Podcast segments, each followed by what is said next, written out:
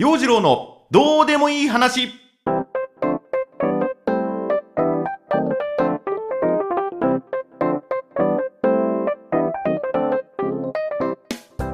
今週もスタートです。陽次郎のどうでもいい話。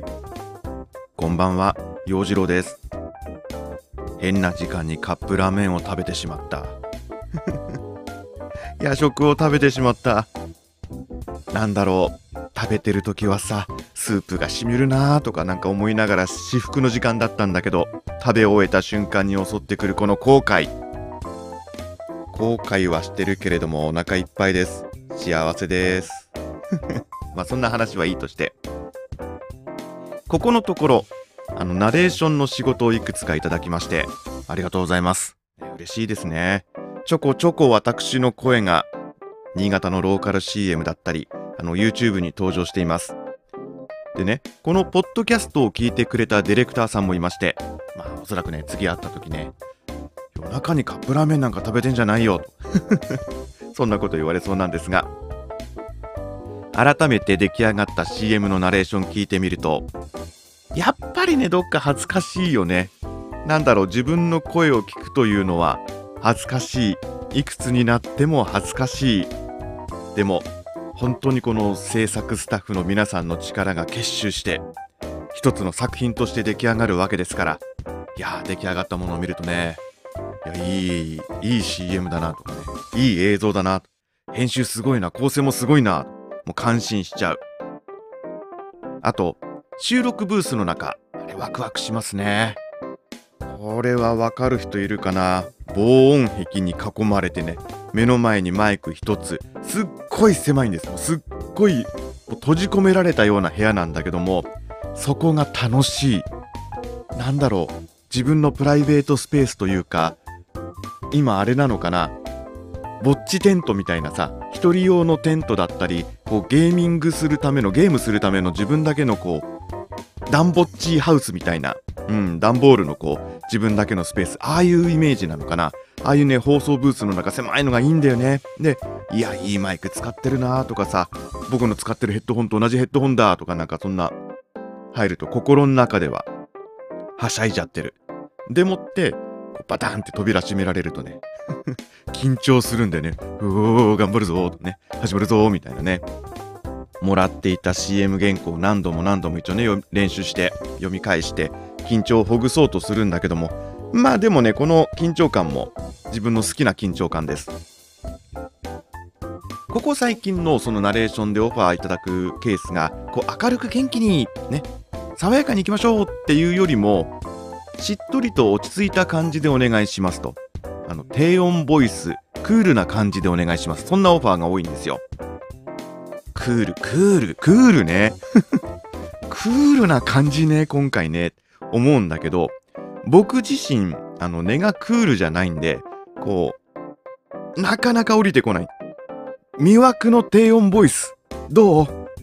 俺の中の福山雅治降りてこい。降りてこいって思いながら一人ブースの中でいや実に面白いとか、まあ、こんなことやってるんですよ。あのこれガリレオね。容疑者 X の献身とかの映画の湯川教授ね。いいよそのモノマネは。あとさこう肩に力が入ってしまって最初の一言目がこうグッて入ってしまう。これ、ね、分かってくれるかな？圧があるというかすごいその一言目一言目に力が入っちゃう。そうするとあー洋次郎さんは力入っちゃったね。もっとリラックスして言われる。本当にねなんだろうこの辺の力加減というか絶妙な雰囲気の声っていうのがきっとあるんだろうね。あるんだよきっと。クライアントさんの思いだとかさ映像を撮った人の考えだとかさこう出来上がった時の全体のイメージというかねその辺の空気感というのを掴んでいくのが難しい、まあ、だからこう一生かけてね自分の声っていう風なのは自分でちゃんと向き合って研究は続けていかなきゃいけないんだなと。で声もどんどんどんどんね劣化していくんで、まあ、年齢とともに味わい深いというか深みのある声というかねまあそういう風なこういい声をやっぱり出せるようになってるといいなと。で僕基本地声はそんなに低くないんだよね。中学の合唱祭でもあの男性パートテノールバスって分かれるとテノールの方だったし電話出る時もキーが高くなる。ね。はいもしもし。はいもしもし。みたいなね。あれ洋次郎さん？え？え洋次郎さんそんな声でしたっけ？みたいなね。そんなこと言われることもある。だからこう深みのある低い声というのが出せない。今頑張ってちょっとトーンを落としてね深みのある声を出そうと思ってフリートークしてるけどもなかなか出せない。でも手に入れたい。そんな声を出せるようになりたい。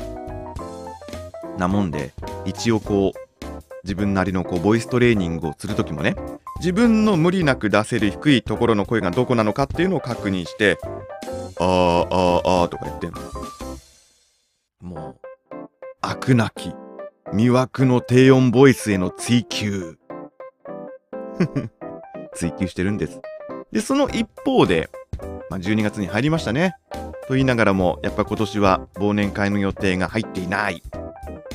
陽次郎のどうでもいい話第26回10月5日で紹介しました。私の今年のカラオケの課題曲いや勝負曲はい BTS の「ダイナマイト。これね一応忘年会が催された際には披露しようかなっていうことで練習しているんだけれども英語の歌詞のとこねなんとかインプットできた。うんまあまだまだもちろん怪しいところいっぱいあるんだけどもあと曲のリズムとテンポもなんとなく掴んできた。ペース早いんだけどね。でなんならこうサビの部分の「なーななななな」そこの振りも覚えた。ちょっと踊れるようになった。で問題はキーの高さなのね。で僕自身周りからどんな目をされようとどんな罵詈雑言が来ようともカラオケはオリジナルキー原曲キーで歌うことを自分の中で課してます。半音下げるとか1音下げるとかオクターブ下げるとかもねこれ自分の中で許せない。絶対原曲キーで歌う。ただこの曲「ダイナマイト」歌い出しからキーが高い。しかも ダイナマイトはこうメンバーそれぞれが順々に歌っていくんだけどカラオケだと全てのパートを1人で歌うからなんつうのその感想がない。1番と2番の間の感想がない。1番が終わったらすぐ2番。休めない。辛いんですこれ練習してても。ね最近の曲ってのはみんなキーが高いでしょ？まあ、この時期歌うとなるとまた粉雪。粉雪のねサビの部分はなんとか自分で声出せるかなと。あのヒゲダンの「アイラブ」ね「高鳴るあーあー」のね。アイラブのねサビの部分は声出ないから高周波出してますよもう。もう人間には聞こえない周波数帯の音出して歌ってるっていうね。まあ声出ないからさ歌うのを断念して口パクしてるっていうだけなんだけども、まあ、意地でもねオクターブ下げては歌わない。まあ、一応ねその忘年会シーズンだっていうのに合わせてダイナマイトも仕上げたいんだけども今年ちょっと厳しいとこあるかな。まあでもそう言いながらね実は何度か歌ってるんだけどもあくまでもまだ練習中。ね今だから魅惑の低音ボイスの研究と昨今の男性アーティストの曲を原曲キーで歌えるようにってんであーあーあーってなるとあーあー達成練習してます。まあそんなことに忙しい師走なのでした。陽次郎のどうでもいい話。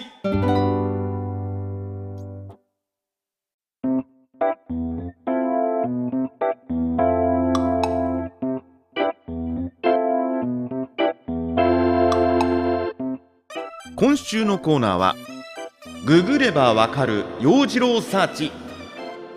です。陽次郎が気になったものことを Google 先生に聞いてみようというこのコーナー。この間の2020年の流行語大賞発表されまして密閉密集密接新型コロナウイルス感染予防のための標語3密。これがね年間大賞に選ばれました。でその他トップ10にはアベノマスクだったりアマビエオンライン〇〇と、まあ、コロナの影響で出てきたワードが流行語のトップ10に入ってました。ね鬼滅の刃も入ってる。一方新語大賞にはピエン。目を潤ませている顔文字でね涙悲しい。あと涙が出るくらい嬉しい時にもピエン。ね。この顔文字僕結構使いましたね。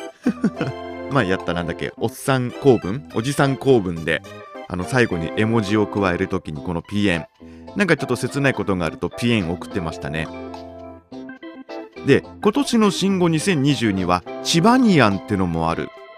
知ってます？チバニアン。これあの地質時代の区分の一つで78万1000年前から12万6000年前までの期間。全然あの地質学のことわからないんだけどもこう地球の歴史を地質で見た時の時代区分でねその千葉時代を意味するっていうのでチバニアン。このチバニアンというのが今年の1月国際地質科学連合から命名されたそうです、うん、それからグランピンググランピングなんて言葉も新語として登場しました。これ昨今のキャンプブームでねアウトドア商品も売れに売れている。でこう流行語にもひろしさんの一人キャンプがありましたがグランピングっていうのはグラマラスキャンピングの略。魅力的なキャンプって意味なのかな？うん。キャンプ用品から何からまああらかじめ揃っていたりね食事も用意されていたり、まあ、気軽にその導入としてキャンプを楽しめるのがこのグランピングだそうです。うーん。いいねやってみたいねグランピングね。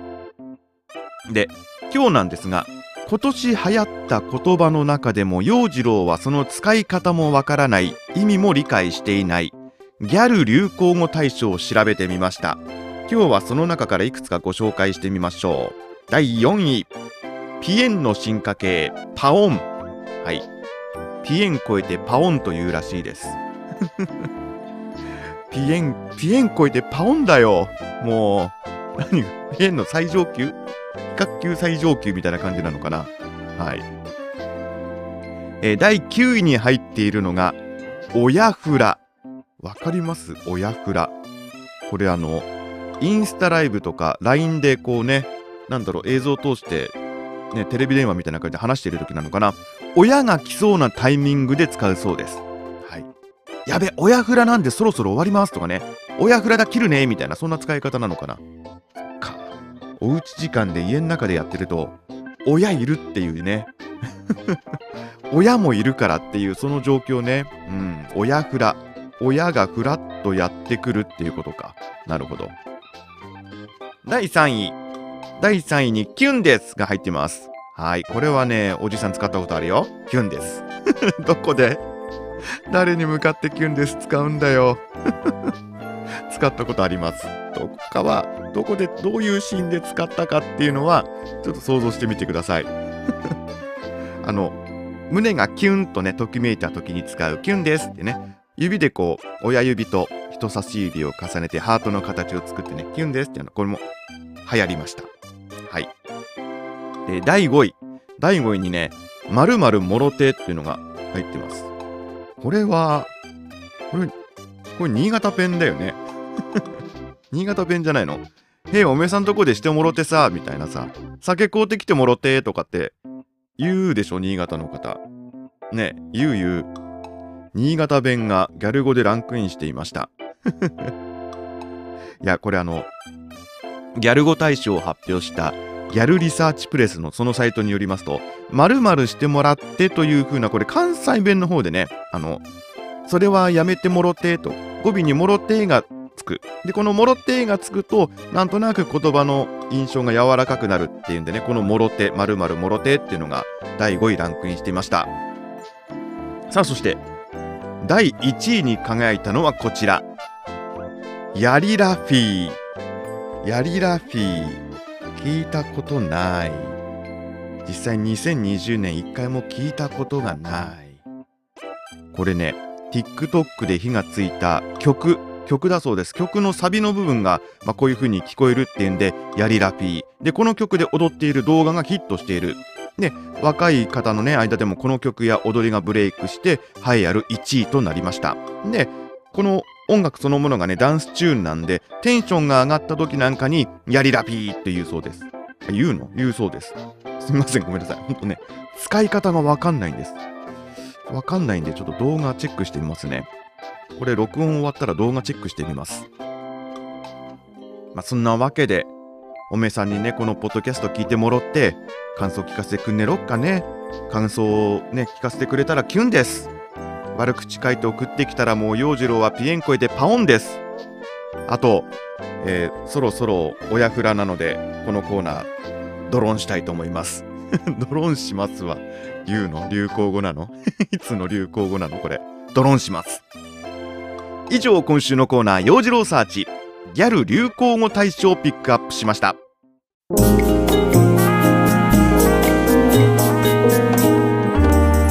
陽次郎のどうでもいい話。お届けしてまいりました。陽次郎のどうでもいい話いかがでしたでしょうか？本当に最後まで聞いてくれてイヤリラフィーです。多分ね多分使い方間違ってるよ。こうじゃないと思うんだけど。冒頭お話ししたけれどもこうね自分の声を磨こうと思って久しぶりにライトオンやってみました。朗読のポータルサイトライトオン。ね。久しぶりにこう朗読やってみました。で僕の中ではまあ甲斐さん今はカイトさんね。お名前が変わりましてカイトさんのなんだろうこう穏やかな文体というか詩や小説の持っているその雰囲気が大好きで今回詩なんだけどもね音声化させてもらいました。いいねこう甲斐さんの描く世界をさ肩肘張らずにこう力を抜いてそんでもって夜中なんであんま大きい声出さずにウィスパーな感じでね。こうあんまりウィスパーすぎて最後まで言葉聞こえないなんて頑張ってボリューム大きくしたんだけど聞こえないみたいなそんな感じに仕上がりました。で実はねそのライトオンのあの紹介ページのサンプルに僕が読んだカイさんの作品「裸電球」が紹介されています。よかったら覗いてみてください。ちょっとそのナレーションの練習も兼ねて朗読もねいろいろやってみようかなと。最近眠れぬ夜に聞く文学やってないんで練習がてら読んでみて録音してみてね。幼児ローズボイスウェーブにも上げてみようかね。上げてみましょうかね。最近その朗読の方が眠れぬ夜に聞く文学の方が停滞気味なんでね。まあいいのが取れたらね。いいのが取れたら上げてみたいと思います。引き続きこのポッドキャスト宛てのコメントメッセージもお待ちしています。陽次郎のツイッターアットマークよじろ0815 YOJIRO0815 フォローそして DM お待ちしています。ノートの陽次郎のどうでもいい話マガジン。こちらではこのポッドキャスト聞けるのはもちろんなんですがいろいろエピソードにまつわることも書いています。そちらのフォローもお願いします。今週も聞いてくれてありがとうございます。感謝です。陽次郎のどうでもいい話ポッドキャスト。お相手は陽次郎でした。それではまた来週。 Adiós。バイバイ。